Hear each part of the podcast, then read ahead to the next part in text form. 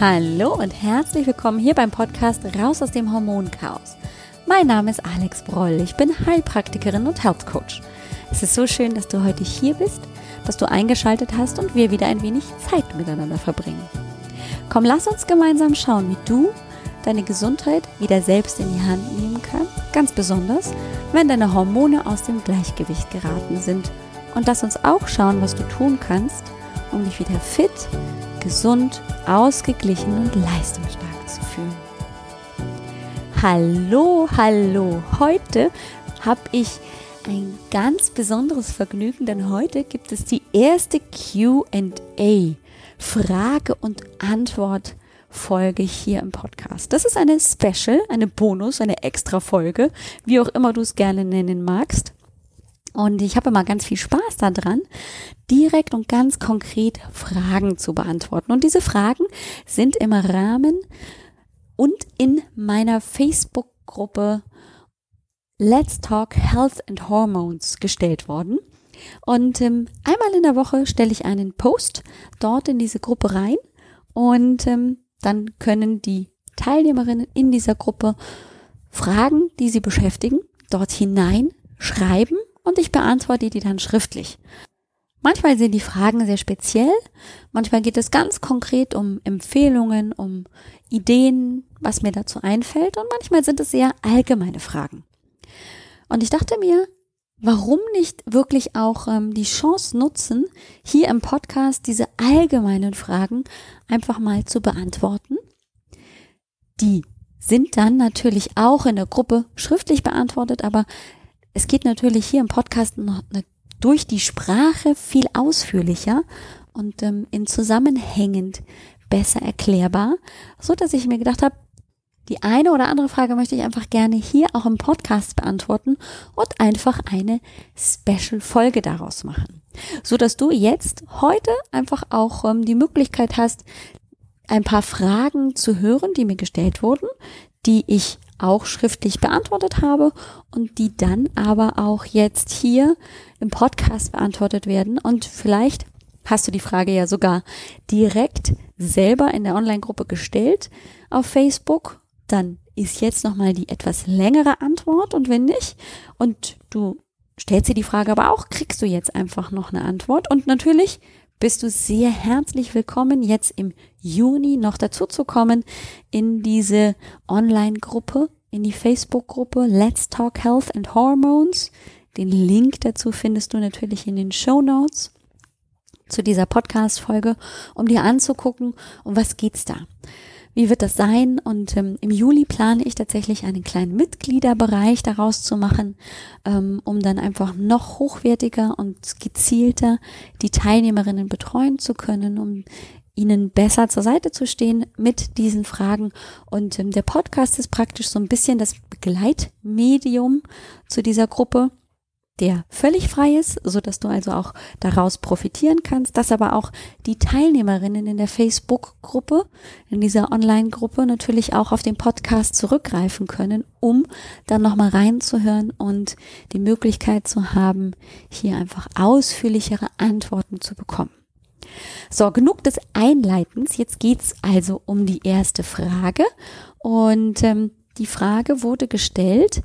Und zwar lautete sie, wenn Frau nie die Periode bekommen hat, weil keine Gebärmutter vorhanden ist, aber es Eileiter gibt und es springt in Anführungszeichen auch jeden Monat ein Ei, also es findet ein Eisprung statt, kann es dann trotzdem zu Wechseljahren kommen? Können Wechseljahre dann überhaupt sein? Ist eine sehr, sehr gute Frage, denn es gibt ja keine Menstruationsblutung, wenn es keine Gebärmutter gibt. Aber, und das ist ja jetzt hier der, die ganz große Frage, beziehungsweise schon eigentlich die Antwort darauf, ja, es kann auf jeden Fall zu Wechseljahrsbeschwerden kommen, denn die Eierstöcke sind der Ort, an dem die Hormone aktiv sind. Im Eierstock in bestimmten Bereichen des Eierstocks wird Östrogen produziert und wird Progesteron produziert. Und induziert wird das Ganze über die Hypophyse und darüber über den Hypothalamus. Das heißt, wir haben eine sogenannte Hypothalamus, Hypophysen und Eierstock bzw. Gonadenachse. Und ganz besonders das Hormon oder die Hormone aus der Hypophyse, das LH und das FSH, sorgen dann am Eierstock dafür, dass eben hier dann Hormone produziert werden, nämlich Estradiol, eines der Östrogene und Progesteron. Und wenn tatsächlich einfach anatomisch, was ja sein kann, die Gebärmutter nicht mehr vorhanden ist, weil sie entnommen wurde zum Beispiel oder weil sie einfach anatomisch gar nicht angelegt ist, ist trotzdem der Eierstock aktiv. Trotzdem findet ja ein Eisprung statt. Damit kann aber ohne Gebärmutter natürlich keine Befruchtung und dann auch keine Schwangerschaft stattfinden. Dennoch sind die Hormone genauso wie in jedem anderen Körper aktiv. So dass also dann natürlich auch der Eierstock im Verlaufe der vermeintlich fruchtbaren Jahre ähm, auch langsam die Arbeit einstellt. Dass also auch bei einer Frau ohne Gebärmutter dann der Eierstock irgendwann weniger und weniger Eisprung hat, weniger Progesteron und schließlich dann auch weniger Östrogene produziert und sich dadurch natürlich Wechseljahrsbeschwerden einstellen. Und das ist dann völlig normal. Das heißt, auch wenn ich eben keine Gebärmutter mehr habe, weil sie mir entfernt werden musste oder weil sie anatomisch gar nicht angelegt ist, habe ich trotzdem eben produzi hormonproduzierende Eierstöcke und damit natürlich auch dann im Laufe der Zeit mit Ende, Anfang, Mitte 40, wie auch immer, dann eine langsame abnehmende Aktivität der Eierstöcke. Damit nehmen die Hormone Progesteron zunächst und dann Östrogen ab und damit entwickelt sich dabei vielleicht ein hormonelles Ungleichgewicht, so dass Wechseljahrsbeschwerden möglich sind. Also gilt hier, ja, ich kann eben Wechseljahrsbeschwerden haben, auch wenn keine Gebärmutter mehr vorhanden ist oder gar nie da war. Eine weitere Frage war, wo messe ich denn jetzt am besten meine Hormone im Blut oder im Speichel? Was ist denn da jetzt irgendwie richtig? Und ähm, ja, da gibt's tatsächlich nicht die eine Antwort, das eine oder das andere ist richtig, sondern es kommt eben auch ein bisschen darauf an, was will ich denn erreichen. Viele Frauen zum Beispiel in den Wechseljahren oder zum Beispiel unter einer Hormonersatztherapie mit bioidentischen Hormonen nehmen oral Kapseln ein. Und dann ist tatsächlich das Bestimmen der Hormone im Blut hilfreich. Und das liegt an folgendem Grund. Wenn ich Kapseln über den Mund und den Verdauungstrakt einnehme, dann gibt es den sogenannten First Pass Effekt. Das bedeutet, dass also diese Kapsel erstmal durch die Speiseröhre in den Magen gelangt, dann in den Darm. Dort wird der Inhalt der Kapsel aufgespalten, über die Darmschleimhaut aufgenommen und dann geht es über die Pfortader zur Leber und dort wird dann wiederum etwas von diesem Inhaltsstoff der Kapsel verarbeitet und äh, weggelassen und dann geht das weiter bis dort schließlich hin, wo es gebraucht wird, nämlich an zum Beispiel ähm, den Eierstock oder wo auch immer. Das heißt, wir haben einen relativ langen Weg der oral eingenommenen Kapseln bis tatsächlich der Wirkstoff dorthin kommt, wo er hin soll, nämlich an die Zelle. Und dabei kann man davon ausgehen, dass ungefähr zwei bis zehn Prozent dieser Kapsel nur noch übrig bleibt. Das heißt, 98 bis 90 Prozent dieser Kapsel wird wieder ausgeschieden über den Darm, über die Leber, über die Niere. Und da ist es jetzt wichtig, eben dann im Blut, weil darüber wird praktisch der Wirkstoff dann transportiert, festzustellen, wie ist der Gehalt des Wirkstoffs im Blut. Ja, weil das ist das Transportmittel, das Blut. Darüber wird praktisch der Teil, der noch übrig ist, transportiert dorthin an die Zelle, wo es gebraucht wird. Dann gibt es natürlich den Speichel. Im Speichel ist im Unterschied zum Blut in der Regel die freie Form von Hormonen aktiv und bestimmbar. Im Blut sind es meistens gebundene Proteine beziehungsweise Hormone, die an Proteine gebunden sind, so dass ich also praktisch ein Hormon habe, das praktisch in einem Taxi sitzt und irgendwohin transportiert wird über das Blut. Das Hormon ist aber nur dann wirklich aktiv und funktionsfähig, wenn es raus aus dem Taxi ist und praktisch wie ein Schlüssel zum Schloss dann das Schloss öffnet als Schlüssel. Wenn das Hormon im Taxi sitzt, ist da noch das Taxi dazwischen. Da kann der Schlüssel die, das Schloss nicht öffnen, die Tür nicht öffnen. Deswegen ist also einmal das Blut die Variante, die man gerne nimmt, um dann einfach nur die Menge an oral zugeführtem Hormon zu bestimmen und grundsätzlich die Menge an Hormon zu bestimmen. Da wissen wir, die meisten Hormone sitzen im Taxi und sind unterwegs von A nach B. Die aktive Form des Hormons ist im Speichel bestimmbar. Und das ist die praktisch freie Hormonkonzentration, die, die dann direkt als Schlüssel zum Schloss wirkt. Die, die also wirklich dann die Funktion bewerkstelligt. Und die ist natürlich wesentlich geringer, weil wir brauchen ja nur ganz geringe Mengen an Hormon, um bestimmte Wirkungen zu erzielen. Und im Speichel kann ich dementsprechend eben auch andere Dinge messen. Und die Frage war jetzt, ob ähm, oder was da denn jetzt richtig wäre. Und zwar schrieb ähm, die Dame, es gibt einen Progesteronmangel im Blut am 19. Zyklustag. Da hat man das gemessen und einen Östrogenmangel im Speichel an einem anderen Zyklus auch am 19. Tag. Zyklustag. So, was stimmt da jetzt? Es ist beides tatsächlich möglich. Und zwar hat man einmal am 19. Zyklustag eben den Progesteronmangel im Blut gemessen. Das heißt, da ist das Progesteron im Taxi gebunden und man hat gemessen, also es sind zu wenige Taxis mit Progesteron unterwegs. Das ist schon mal schlecht, weil wenn zu wenig tatsächlich an schon Progesteron im Taxi unterwegs ist, können wir davon ausgehen, dass im Speichel auch wenig vorhanden ist. Also dass einfach auch nicht genügend freie vom Taxi ausgestiegene Progesterone unterwegs sind. Und zum Zweiten wurde in einem anderen Zyklus dann gemessen, dass es einen Östrogenmangel am 19. Zyklustag gibt. Das bedeutet, der Speichel ist ja das Medium für die aktiven Hormone. Also auch da ist zu wenig da. Und ähm, es ist tatsächlich beides möglich. Jetzt hat die Fragende, die, die diese Frage gestellt hat, nicht geschrieben, was ihre Beschwerden sind.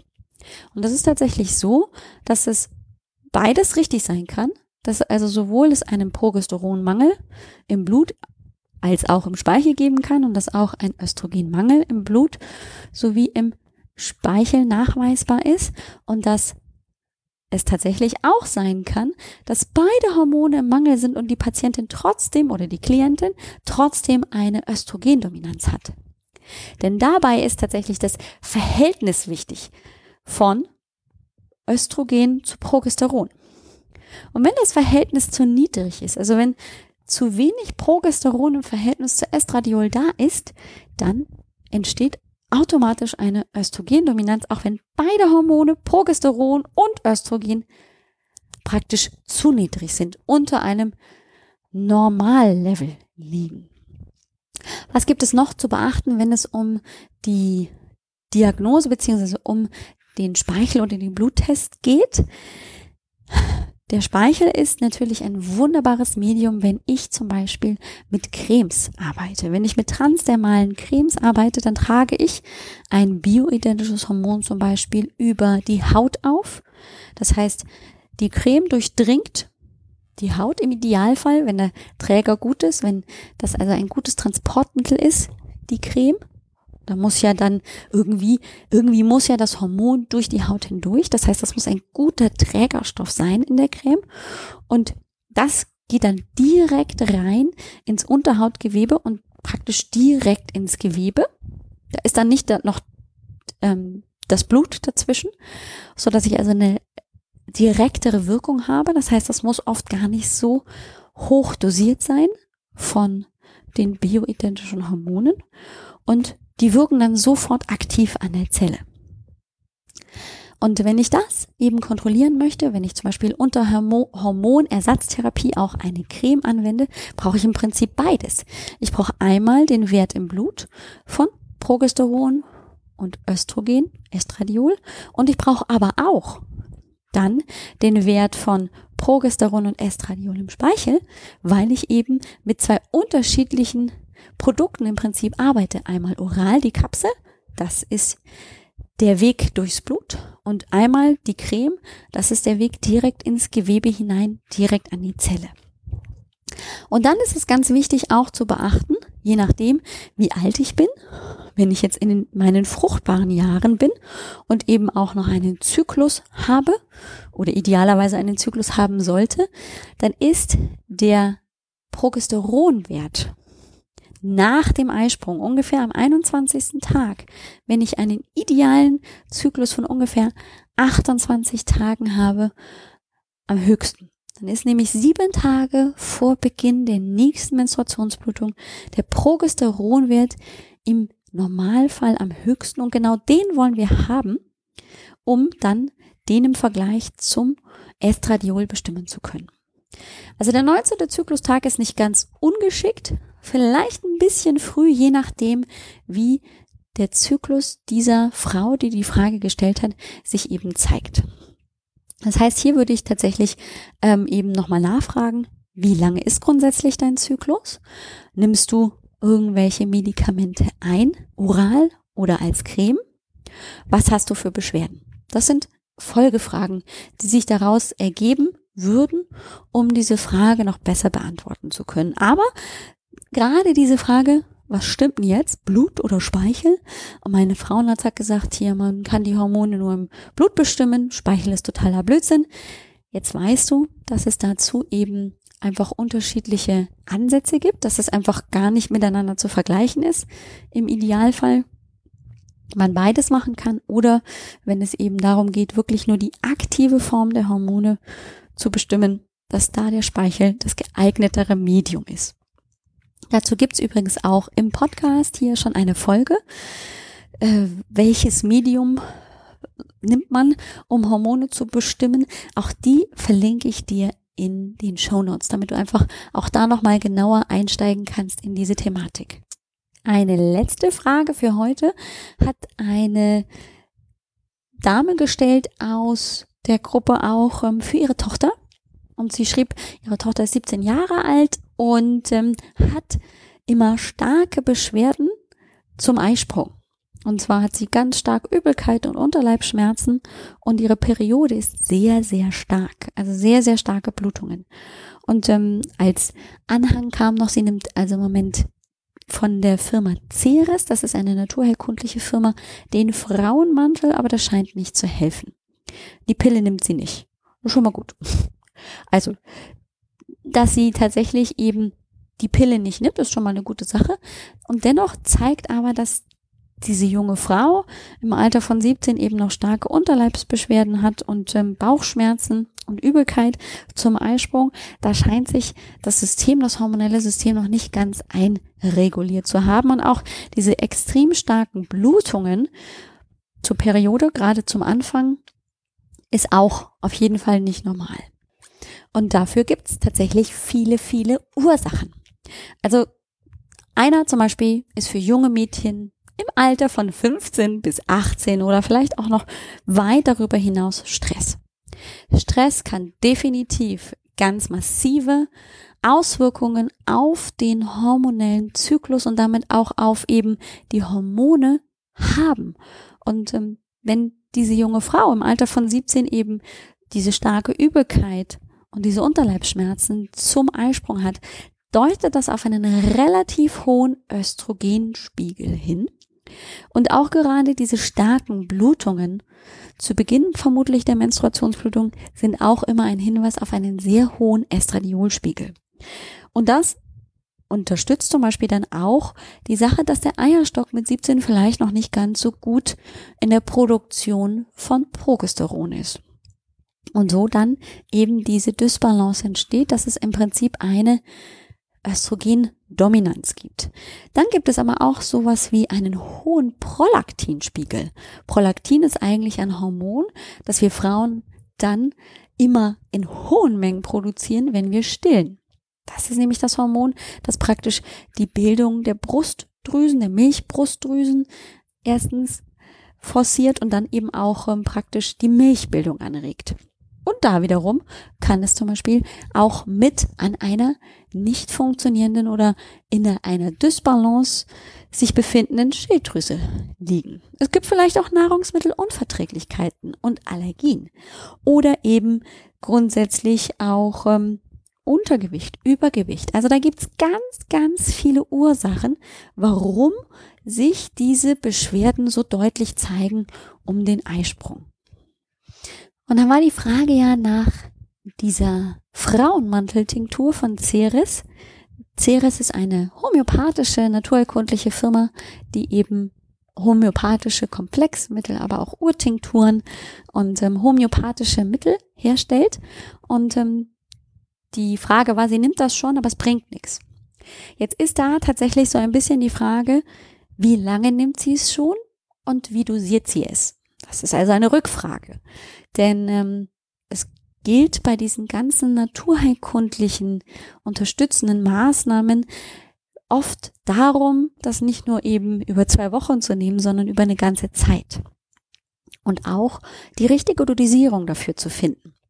Denn das muss natürlich auch passen. Manchmal braucht der Körper weniger davon, manchmal braucht er aber auch mehr.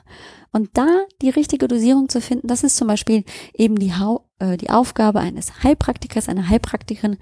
Ähm, da kann man eben dann da auch ein bisschen die Unterstützung sich holen, um einfach hier den richtigen Zugang zu finden. Frauenmantel als Pflanze ist ähm, die Frauenpflanze schlechthin der Frauenmantel als Frauenmittel und hat eine sehr umhüllende und behütende Signatur, ist praktisch der Schutzmantel. Und in der Wirkung wirkt er sowohl östrogenisierend, also Eisprung anregend, Achtung aufgepasst, und eben Gestagen unterstützend. Also unterstützt auch das Progesteron. Jetzt habe ich aber ja gerade so ein bisschen erklärt, dass es vielleicht noch im Moment bei der jungen Frau so ist, dass sie einen zu hohen Estradiolwert hat. Und dann ist natürlich der Frauenmantel in dem Fall auch unterstützend in dem Bereich, dass es eben östrogenisierend wirkt und vielleicht dann einfach im Moment als alleiniges Mittel nicht die ganz korrekte Möglichkeit, um das auszugleichen. Grundsätzlich kann man auch zum Beispiel den Frauenmantel als Tee zu sich nehmen oder äh, man nimmt es eben als spagyrisches Mittel ein. Da gibt es ganz, ganz, ganz verschiedenste Möglichkeiten und Präparate, um das Ganze zu unterstützen. Und es ist oft nicht eben das einzige Frauenmittel, das es gibt. Um da eben noch genauer das richtige Mittel oder die richtigen Mittel dann zu finden, ist natürlich auch die Frage, wie sind sonst die Beschwerden? Gibt es PMS-Beschwerden?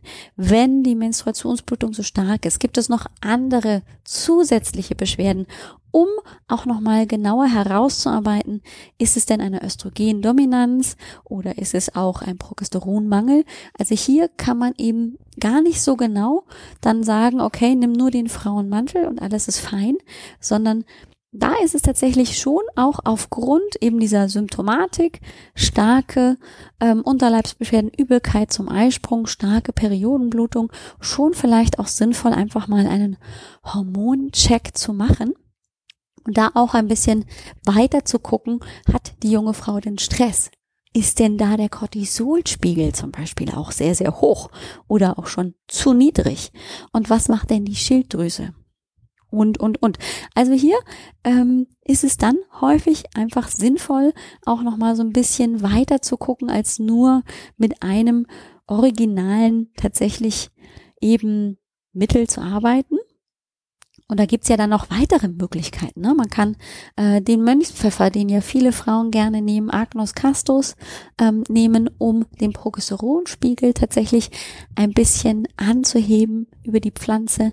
Den Mönchspfeffer. Dann haben wir noch die Traubensilberkerze, die auch eben da sehr, sehr gut mit anzuwenden ist. Also es gibt eine Menge an verschiedensten Pflanzen und dann aber auch in unterschiedlichster Zubereitung, sag ich mal, ob homöopathisch, spagyrisch, als Pflanze, die dann eingesetzt werden können. Da empfehle ich auch immer, sich so ein bisschen vielleicht die Unterstützung zu holen von einem Heilpraktiker oder zum Beispiel auch im Hormoncoaching, einfach da so ein bisschen darüber mit mir zu sprechen im Coaching-Bereich, denn ja, es ist natürlich ein sehr komplexes Thema und ähm, die Frage auch immer, die sich da stellt, wie lange ist das schon? War der Zyklus schon mal anders? Hat sich da irgendwas verändert? Also solche Sachen spielen immer eine ganz, ganz große Rolle, um überhaupt da einen richtigen Zugang zu den Beschwerden zu finden, damit sich das gesamte hormonelle System im Prinzip auch wieder reguliert. Und ähm, da reicht es oft nicht, einfach nur mit einer relativ knappen ähm, ja, Beschreibung das Ganze dann zu nennen, sondern einfach, da hilft es häufig auch eben im Dialog sich auszutauschen, damit das sehr, sehr gezielt und individuell dann eben abgestimmt werden kann.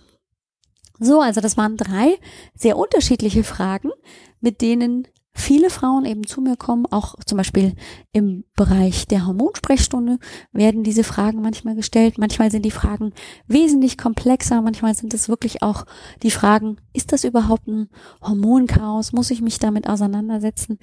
Also auch hier immer wieder auch meine Einladung. Komm in die kostenlose Hormonsprechstunde. Wenn du das Gefühl hast, ja, die Hormone, die spielen nicht ganz so mit, wie sie mitspielen sollten. Und ähm, du fühlst dich einfach grundsätzlich irgendwie nicht ganz an deiner Kraft, so ein bisschen weg von deiner Mitte oder sogar sehr weg von deiner Mitte und das hättest du gerne anders, dann lässt sich auf jeden Fall mal der Blick auf die Hormone zu. Kannst du dann vielleicht einfach mal ähm, mit mir gemeinsam das Ganze beleuchten und bisschen vielleicht reinschnuppern in das Thema Hormone. Oder du hast eben ganz konkret Fragen, dann bist du ganz herzlich eingeladen zur kostenlosen Hormonsprechstunde. Komm auf meine Seite www.alexbroll.com-sprechstunde. Besuch mich da, buch dir einen Termin und dann hast du eins zu eins eine halbe Stunde mit mir Zeit, darüber zu sprechen. Und natürlich lade ich dich jetzt im Juni noch ein, zu mir in die Facebook-Gruppe zu kommen.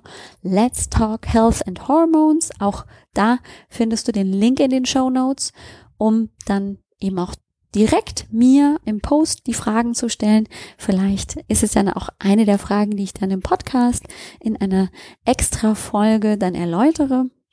Also wie jetzt die heutigen drei Fragen. Also da gibt es ganz viel Austausch. Außerdem habe ich ja auch schon darüber berichtet, gibt es einen QA-Call, einen Live-Call, wo du mir direkt in praktisch in einem Zweiergespräch deine Frage stellen kannst und ich mit dir zusammen praktisch die Antwort suche oder dir eine Antwort darauf gebe. Und es gibt noch einen zweiteren, einen zweiten Live-Call. Da geht es eben um das Monatsthema der Gruppe. Jetzt im Juni ist es ja das Thema Frau sein und da werden wir uns im Juni auf jeden Fall mit dem Thema Schilddrüse noch näher auseinandersetzen. Das hat jetzt vielleicht nicht im ersten Blick was mit dem Thema Frau sein zu tun, aber die Schilddrüse ist ein ganz, ganz wichtiges Organ, das eben auch die Sexualhormone und damit das Östrogen und das Progesteron beeinflusst. Und deswegen werden wir uns da eben nochmal mit deutlich beschäftigen. Wenn du da mit dabei sein möchtest, jetzt im Juni gibt es diesen QA-Call und diesen Live-Call eben in der Gruppe noch kostenfrei. Im Juli wird das dann vielleicht anders sein. Aber komm trotzdem nochmal mit dazu, schaust dir an, schnupper einfach rein und ähm, guck einfach, ob das was für dich ist, ob du da einfach ein bisschen was rausziehst für dich. Das würde mich riesig freuen, denn der Austausch ist natürlich auch ganz, ganz wichtig. Ich wünsche dir eine großartige Woche und wir hören uns zu einer wieder normalen Folge nächste Woche und ähm, ich hoffe, du bist wieder dabei. Mach's ganz gut. Bis bald. Ciao.